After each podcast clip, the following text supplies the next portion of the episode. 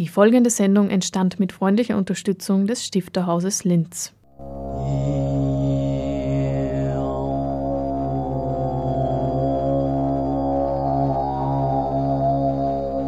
Literatur im Radio.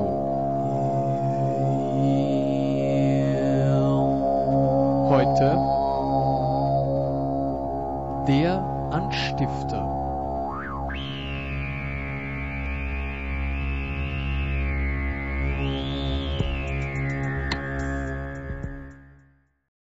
Ja, ich wollte erschüttern, aber auch, dass Leserinnen und Leser trotz der herausfordernden Inhalte möglichst nicht ablassen von der Lektüre. Dem dient der Ansatz eines kollektiven Erzählers, der über den Überblick verfügt und dem das Publikum über die Schultern schaut. Sich ihm anzuschließen, der Verschüttetes freizulegen trachtet, bedeutet Erkenntnisgewinn. Man darf als Leser mit dem Detektiv, dem Aufdecker, zusammenarbeiten. Ein Zitat von Ludwig Laha, das der Rampe beigefügt ist. Jene letztes Jahr erschienene Rampe Nummer 3 widmet sich einem Porträt Ludwig Lahas und seinem Werk. Beiträge zu seinen teils zeitgeschichtlichen Romanen sowie seinen Gedichten, Essays, Filmen und Hörspielen, seinen gesellschaftspolitischen Engagements fügen sich mit eigenen Texten Lahas und einem ausführlichen Interview durch den Rampe-Herausgeber Klaus Zeiringer zu einem Porträt des Landeskulturpreisträgers Ludwig Laha.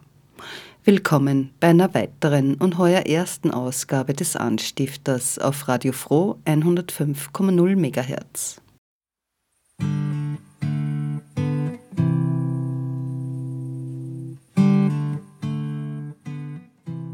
Geplant war vom Stifterhaus die Präsentation der Rampe Porträt Ludwig Laha schon letzten Herbst. Geplant ist auch, dass diese Veranstaltung im Stifthaus im Frühjahr, im April stattfinden soll.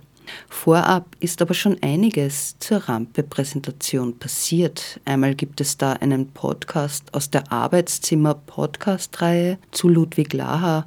Dann andererseits natürlich zahlreiche akustische Hörbeispiele zu Ludwig Laha, die wir hier im Anstifter nun lose zusammengestellt haben als Referenz zur Rampe und zu Ludwig Laha, der 1955 hier in Linz zur Welt gekommen ist.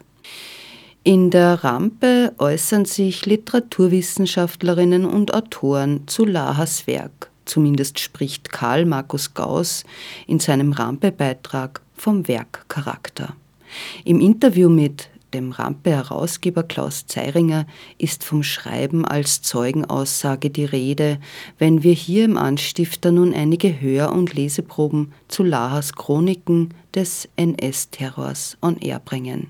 Da ist es wichtig, Lahas Lyrik auch zu erwähnen. Petra Gangelbauer spricht in ihrem Beitrag in der Rampe bei Lahas Lyrik von verdichteten Denkansätzen. Cordula Simon spannt einen Bogen zwischen Lahas Sprachkunst, Sprachpolitik und Politiksprache.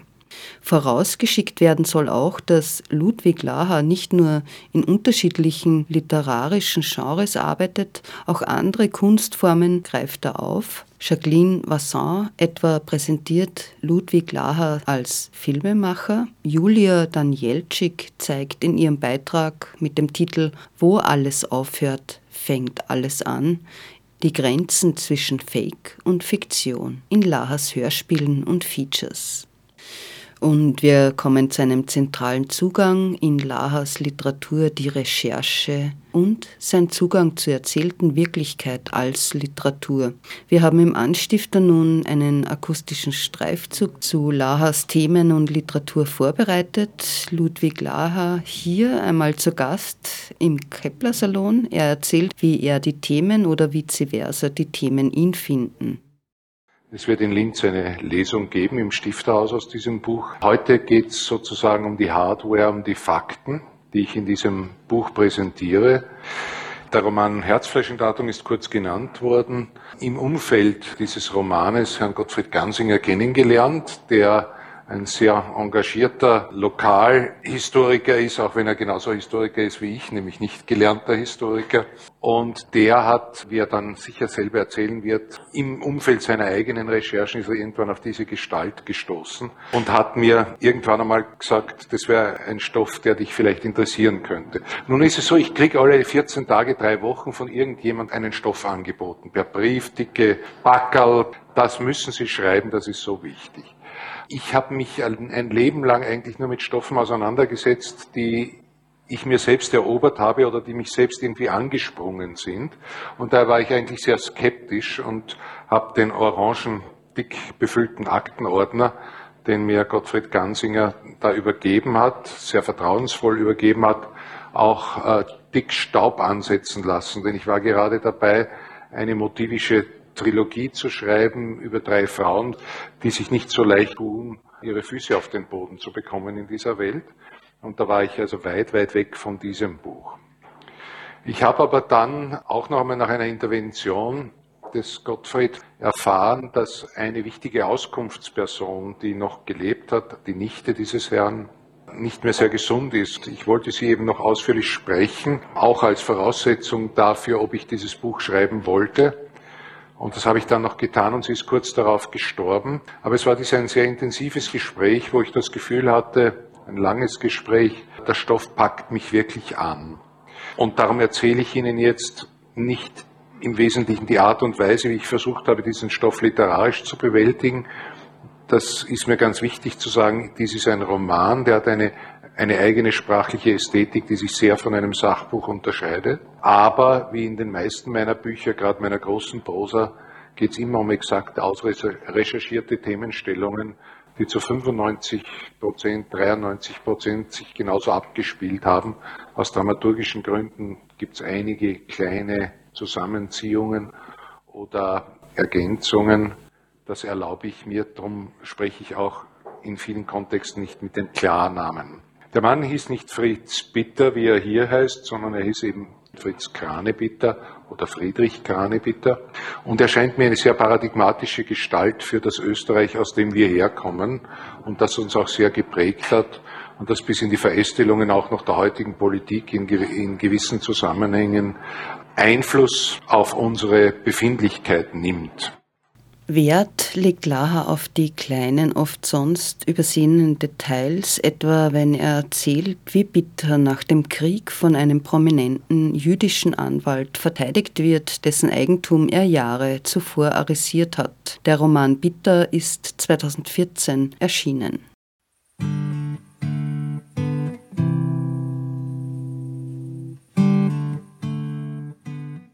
Ohne falsche Sentimentalität und hart an der Wirklichkeit erzählt Ludwig Laha in seinem Roman Und nehmen, was kommt von 2007 von einer jungen Frau aus einer ostslowakischen Roma-Familie. Monika weiß von Kindheit an, dass sie völlig auf sich gestellt sein wird. Mit Selbstbestimmtheit hat dieser Weg freilich nichts zu tun. Ihrer an sich starken Persönlichkeit fehlen Bildung und der Rückhalt, sich in der Welt zurechtzufinden zu können. Kampf, Flucht und Angst bestimmen ihre Entwicklung. Ausgenutzt, hintergangen und gedemütigt scheint ihr Weg am Strich und in Clubs an der Grenze Tschechiens zu Deutschland und Österreich vorgezeichnet. Aus Zuneigung und der Herausforderung wegen bittet ein Kunde dieser kaputten, extrem misstrauischen Frau eine neue Perspektive. Dabei zeigt sich einerseits, welche Selbstdisziplin sie aufzubringen imstande ist, um diese Chance zu nutzen, andererseits aber auch, dass nichts wieder gut zu machen ist, wenn eine Kindheit und Jugend so verlaufen ist wie die ihre. Ludwig Laha konzentriert sich in seinem Roman auf die Entwicklung dieser Frau, die er ebenso präzise wie beklemmend erzählt. Dennoch ist das Buch gleichzeitig ein messerscharfer Befund über gesellschaftliche Zustände mitten in Europa, jenseits moralisierender Anklage, aber auch jenseits der Beschwörungsformel, es gelte die Eigenverantwortung des Individuums zu stärken, während gleichzeitig unter immer mehr Menschen der Boden wegbricht. In der Rampe widmet sich Ludia Mischkulnik, selbst sprachgewaltige Autorin, in ihrem Text Drei Frauen, ein Mädchen, ein Autor, einem besonderen literarischen Kapitel Lahas, einer Trilogie nämlich, die sich Frauen widmet und wo und Nehmen, was kommt, eben ein Teil davon ist. Die Handlungen aller drei Bücher sind aus einer personaldokumentarisch gemischten Perspektive erzählt, die sich selbst auktoral, also aus der Sicht des Autors dargestellt, erweisen kann. Diese umsichtige Allwissenheit ermöglicht es, die Fiktion mit Recherche anzureichern, Aspekte der Haltung durch die Erzählerinstanz einzubetten. Ludwig Laha, der Autor selbst, steht über der Trilogie.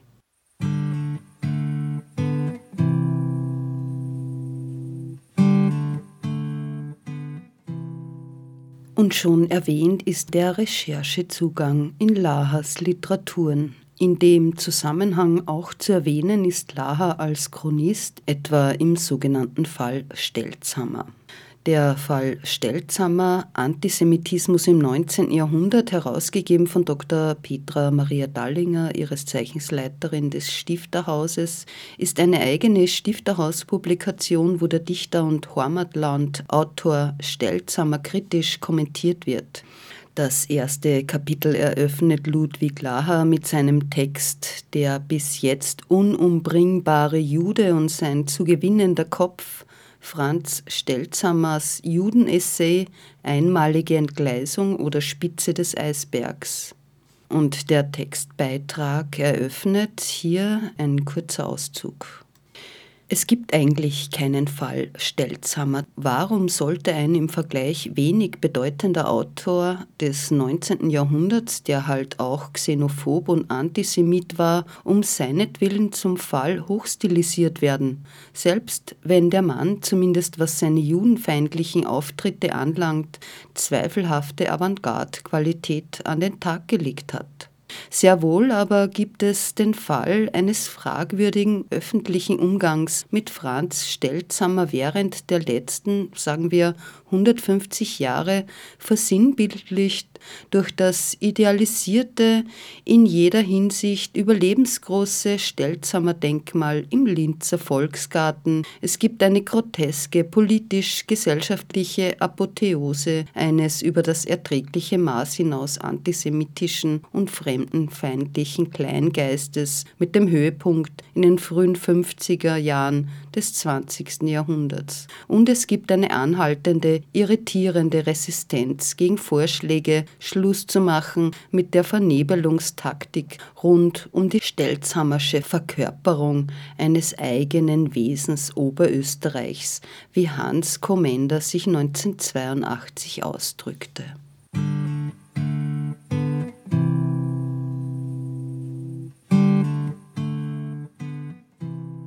Unterschiedliche literarische Zugänge, aber immer der Wille zur Wahrheit.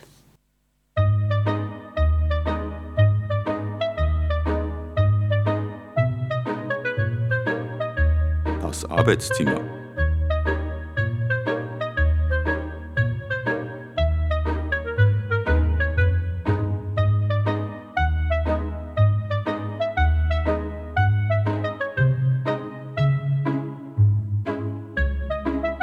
Der Podcast des Stifterhauses.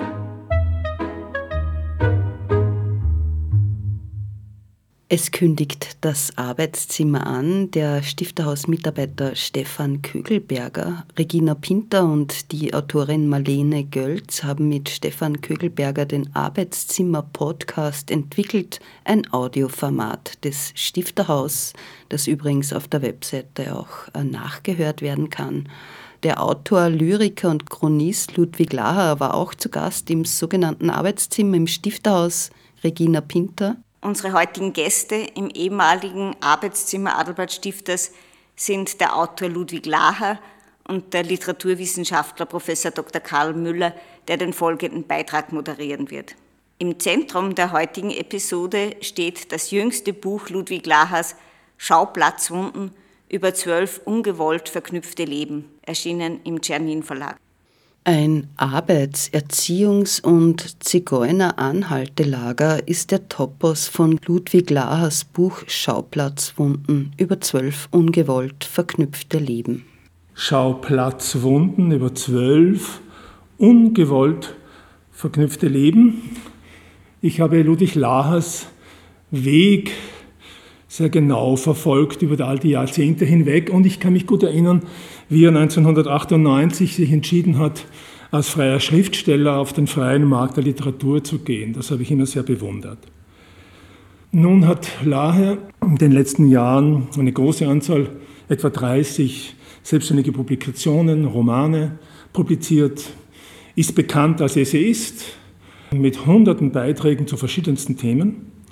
Und ähm, mein persönlicher Zugang zu Ludwig Laher hat das Jahr 2001 sehr stark geprägt, als sein Roman Herzfleisch, Entartung, welch ein Name, Herzfleisch, Entartung, erschienen ist, weil für mich damals sozusagen eine ganz besondere ästhetische Dimension seines Schaffens deutlich geworden ist.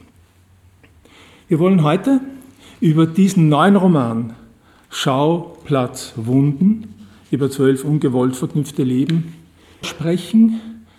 Karl Müller skizzierte nun eingangs Ludwig Lahers Schreibbiografie. Hier machen Sie im Literaturpodcast des Stifterhaus im Arbeitszimmer einmal den Zugang zum Inhalt zu Lahers jüngsten Buch auf. Könntest du ein bisschen erzählen über dieses Entstehen dieses, dieses, dieses Textes, das zwölf Porträts liefert, woran du anschließt, warum du wiederum nach 20 Jahren zu diesem Thema zurückkommst, das ist ja keine Selbstverständlichkeit. Ja, äh, das ist keine Selbstverständlichkeit. Du hast äh, die Begrifflichkeit Roman verwendet. Ich habe nicht Roman hingeschrieben, bin aber überhaupt nicht unglücklich, wenn du, wenn du den Text Roman nennst, weil diese zwölf Porträts ja nicht angelegt sind als nebeneinander stehende, beliebig zu lesende einzelne Texte, sondern tatsächlich habe ich auch versucht, bei, diesem, äh, bei dieser Prosa so etwas wie eine ästhetische Dynamik einzuführen, äh, die äh, auch durch das Vorkommen gewisser Personen in verschiedenen dieser Kapitel, dieser biografischen Kapitel, äh, wechselseitig Bezüge herstellt und äh, insofern ist, hätte ich, und das wird ja von Verlagen auch gern gesehen, durchaus auch Roman bis zu einem gewissen Grad drunter schreiben können. Ich habe es mir aber verbeten diesmal, weil ich äh, das Gefühl hatte, dass mir dieser, dieser andere Zugang, nämlich der eines, wenn man so will, zufälligen lexikalischen Zuganges, ich habe ja diese Porträts scheinbar angeordnet, um die äh, alphabetisch gereihten Nachnamen der handelnden Personen. Äh, ich muss aber zugeben, dass ich etliche Personen, die ich ganz gern porträtiert hätte, nicht porträtieren konnte, weil ihr Nachname äh, dort, wo er vorkäme, in die gesamte Dramaturgie des Buches nicht gepasst hätten. Das heißt, das ist eine scheinbare Zufälligkeit die aber mir deshalb wichtig war, weil es ein Buch ist, äh, und da komme ich jetzt auf diese Bezüge zu diesem äh, Text, der 20 Jahre älter ist, weil es ein Buch ist, das versucht, äh, ohne Hierarchisierung Opfer, Täter und andere nachhaltig von den Geschehnissen betroffene Menschen zu porträtieren das heißt also nicht ein, ein Ober- und Großkapitel mit Opfern, mit dann ein nächstes mit Tätern und so weiter zu machen, sondern äh, für eine Leserin, einen Leser einen, einen auch vielleicht äh, anstrengenden und herausfordernden, aber doch auch, äh, glaube ich, erkenntnisreichen Mix anzubieten. Dieses Buch habe ich deshalb noch geschrieben nach dieser langen Zeit, weil der Originaltext, und du hast angedeutet, dass dich die Ästhetik dieses Originaltextes äh, sehr angesprochen hat. Das ist mir auch nachgesagt worden für diesen Roman damals. Der war angelegt als ein, ein, ein, ein Roman, der keine, keinen klassischen Helden, keine klassische Heldin äh, hatte, sondern der Held des Romans waren die Strukturen der Barbarei. Und ich habe versucht, mit der Sprache, die von den Nationalsozialisten selbst angewandt wurde, dieser utilitaristischen, ellbogenbewehrten, zynischen, temporeichen Sprache, äh, zu hantieren und sie zu nutzen, um Bescheid zu geben. Das macht es aber auch nötig, mich in die, in die Köpfe der Menschen damals zu versenken, die das Sagen hatten und für die war der Einzelne ja ein auswechselbarer, äh, ameisenartiger, äh, unwesentlicher Teil des großen Ganzen, um das es ging. Und wann immer ich mich in diesem Text als Erzähler versucht habe festzukrallen an einer handelnden Person, hat mich irgendein Herrschender von damals am Arm gepackt und weitergerissen. Ich durfte nicht so etwas wie Empathie richtig rauslassen oder mich an jemandem festkrallen. Ja, Ludwig Laha, dem die Stifterhausrampe Nummer 3 vom letzten Jahr gewidmet worden ist, erklärt im Arbeitszimmer-Podcast seinen Zugang zu Thema und literarischer Arbeit an seinem letzten Buch. Hier zu hören in einem Ausschnitt über Gottfried Hamberger und Edmund Haller, ein Doppelporträt von Ludwig Laha, mit dem wir uns vom Mikrofon verabschieden.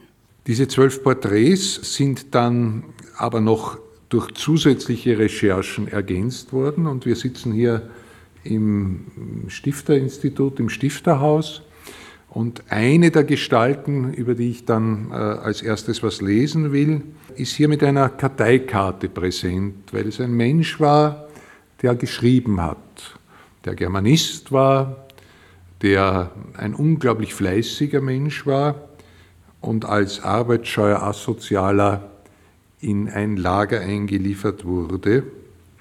Diese Karteikarte enthält einige Publikationen dieses Herrn, und Fragezeichen zu seinem Tod und eine Anmerkung KZ Mauthausen. Das stimmt zwar nicht, aber man hat zumindest auch mitgekriegt, sozusagen in der literarischen Welt von Oberösterreich irgendwie, dass der plötzlich verschwunden war zu einer gewissen Zeit und es irgendwelche Gerüchte gegeben hat oder Hinweise, dass er vielleicht in Mauthausen umgekommen wäre. Äh, über den würde ich gerne in einem ersten Ausschnitt ein bisschen Bericht erstatten. Es gibt in, ziemlich in der Mitte des Buches ein Doppelkapitel, ein einziges Doppelkapitel, das zwei Menschen gewidmet ist, Haller Edmund und Hamburger Gottfried. Diese beiden gestalten ein Täter und ein Opfer im Kontext dieses Lagers Weiher im Innviertel eine besondere Beziehung hatten, die ich in diesem Kapitel schildere das Ibmer Moor, eines der größten Naturschutzgebiete an der Grenze Oberösterreich-Salzburg zu entsumpfen und 250 neue Bauernhöfe dort aufzuziehen, durch Zwangsarbeiter natürlich. Dieser Gottfried Amberger war dort Verwaltungschef und auch Wärter, wenn es nötig war. Sein Leben wird ebenso vom Beginn an geschildert. Da steige ich dann in diesem Kapitel ein, wo wir langsam zu Edmund Haller kommen. Freimütig wird Hamburger 1948 in seinem Prozess bekennen, was ihn dazu motiviert hat, den 48-jährigen Häftling Edmund Haller bei der Weihnachtszüchtigung dermaßen zu traktieren, der Mann ist schon seit dem Sommer im Lager und wiederholt Zielscheibe, wenn sich angetrunkene oder frustrierte Braunhemden abreagieren wollen.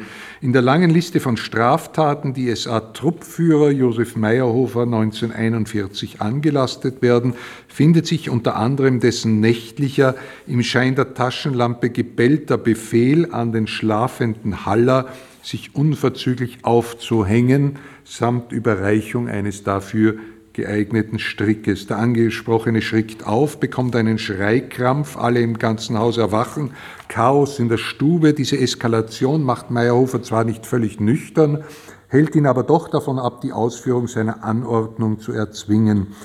Es handelt sich dabei um das Verbrechen der versuchten Mitwirkung am Selbstmord, beurteilt die Staatsanwaltschaft den beschriebenen Sachverhalt. Vor dem Volksgericht wird Gottfried Hamberger argumentieren, er hätte sich wegen dieses Vorfalls Unannehmlichkeiten mit seinem Vorgesetzten eingehandelt, was ihn, als es ihm zufiel, Haller 25 Gummiknüppelhiebe auf das Gesäß zu versetzen, in eine erregte Stimmung versetzt hätte. Bei diesem allerersten auf lächerlich wenige Anklagepunkte beschränkten Nachkriegsprozess in Sachen Weiher man mag es kaum glauben, wird nur ein einziger Zeuge geladen sein, sein Name Edmund Haller. Dann äh, schildere ich weiter die Geschichte des äh, Gottfried Hamberger, der als äh, einziger der SA-Angehörigen nach der sensationellen Anzeige des Lagerarztes wegen der Tötungsdelikte und der, dem Einschreiten des Oberstaatsanwaltes mitten im Dritten Reich, der dann bedroht wurde von der NSDAP, dann wurde das Lager aufgelöst, die Häftlinge wurden nach Mauthausen eingewiesen, wo äh, der Oberstaatsanwalt Josef Neuwirth sie wieder herausbekam als einzigartiges Ereignis, weil er darauf bestand, dass die unschuldig drin säßen. Die wurden dort als politische Häftlinge, die, die asozialen und arbeitsscheuen, äh, eingewiesen. Eigentlich müsste man Edmund Haller sang- und klanglos aus dieser Erzählung verschwinden lassen. Als blassgebliebenes Opfer von brutalen Straftaten der Herren Meyerhof und Hamburger scheint er seine dramaturgische Aufgabe erfüllt zu haben. Doch dieser Edmund Haller kommt in den Zeugenaussagen vor und da berichte ich noch ein bisschen was. Da bringe ich etliche Beispiele und wende mich dann einem Segment zu, das für ihn interessanterweise ganz wichtig war, die Passionsliteratur, die im 16. und 17. Jahrhundert in Österreich ja sehr reichlich zu finden war. Ein besonderer Arbeitsschwerpunkt des Germanisten Edmund Haller sind seine Veröffentlichungen zur teils volkstümlichen Passionsliteratur. Die Karfreitagsspiele zu Heiligen Kreuz, die Uttendorfer Kreuztragung oder oberösterreichische Passionsspiele sind Beiträge dieser Art übertitelt und es ist mir völlig unmöglich, sie ohne Hinschielen auf die eigene künftige Leidensgeschichte ihres Autors zu rezipieren. In Zusammenhang mit den besonders expliziten, häufig über die Grenzen des Erträglichen gehenden Gewaltdarstellungen dieses christlichen Dramensegments notiert Haller in seiner, selbst für die damalige Zeit etwas archaisierenden, umständlichen Art, Wirken und erschüttern konnte in einem stark nervigen Zeitalter, das an Vergehen und Sterben, an Folter und Tortur durch die alltägliche Berührung mit dem Leben gewohnt gewesen, nur das, was alles tatsächlich Geschaute und Miterlebte an Intensität übertrifft. Unbarmherzig war Folter und Tortur, der wesentliche Teil damaliger Rechtspflege, nicht minder schonungslos, aber packte das Leben den Menschen allerorts und jederzeit an. Dem ist nichts, aber auch gar nichts hinzuzufügen, außer dass es statt einer bloßen historischen Nachbetrachtung prophetische Worte sind, deren Wahrheitsgehalt Dr. Edmund Haller als Zeuge der Martern seiner Mithäftlinge wie am eigenen Leib schmerzlich nachvollziehen wird. Dieser Dr. Edmund Haller gerät Mitte der 30er Jahre noch in Österreich äh, in eine ganz merkwürdige Situation, es wird ihm ein, ein äh, Delikt nachgesagt, für das eine kurze äh, Gefängnisstrafe verbüßt, wo er von zwei Monaten, wird aber wegen guter Führung ähm, früher entlassen. Es heißt, Veruntreuungsparagraf wurde angewandt, gleichzeitig wurde er entmündigt.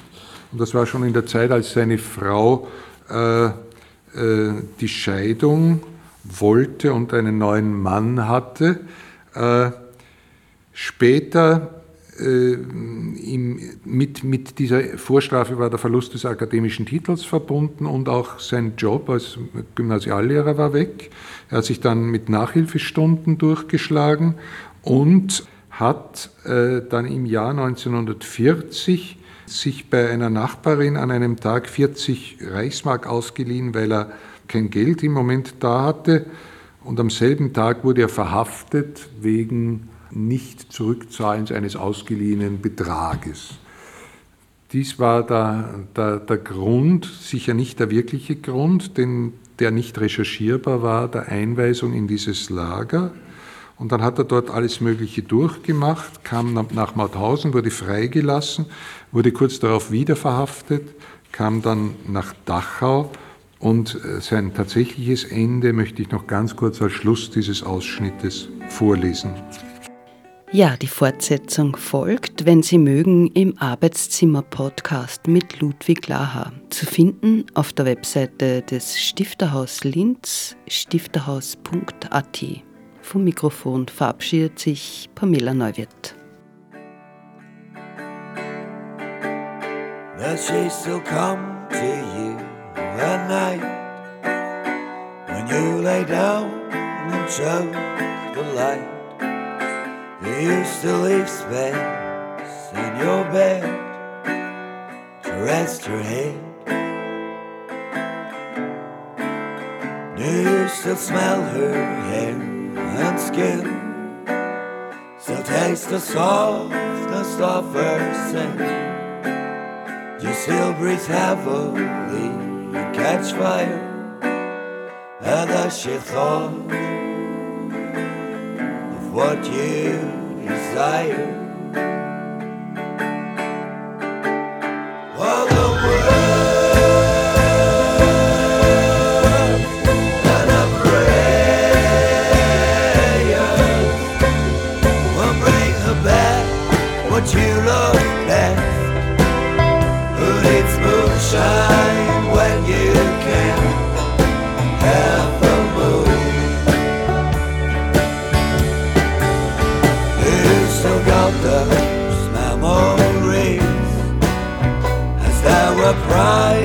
the stretcher breeze and in the solid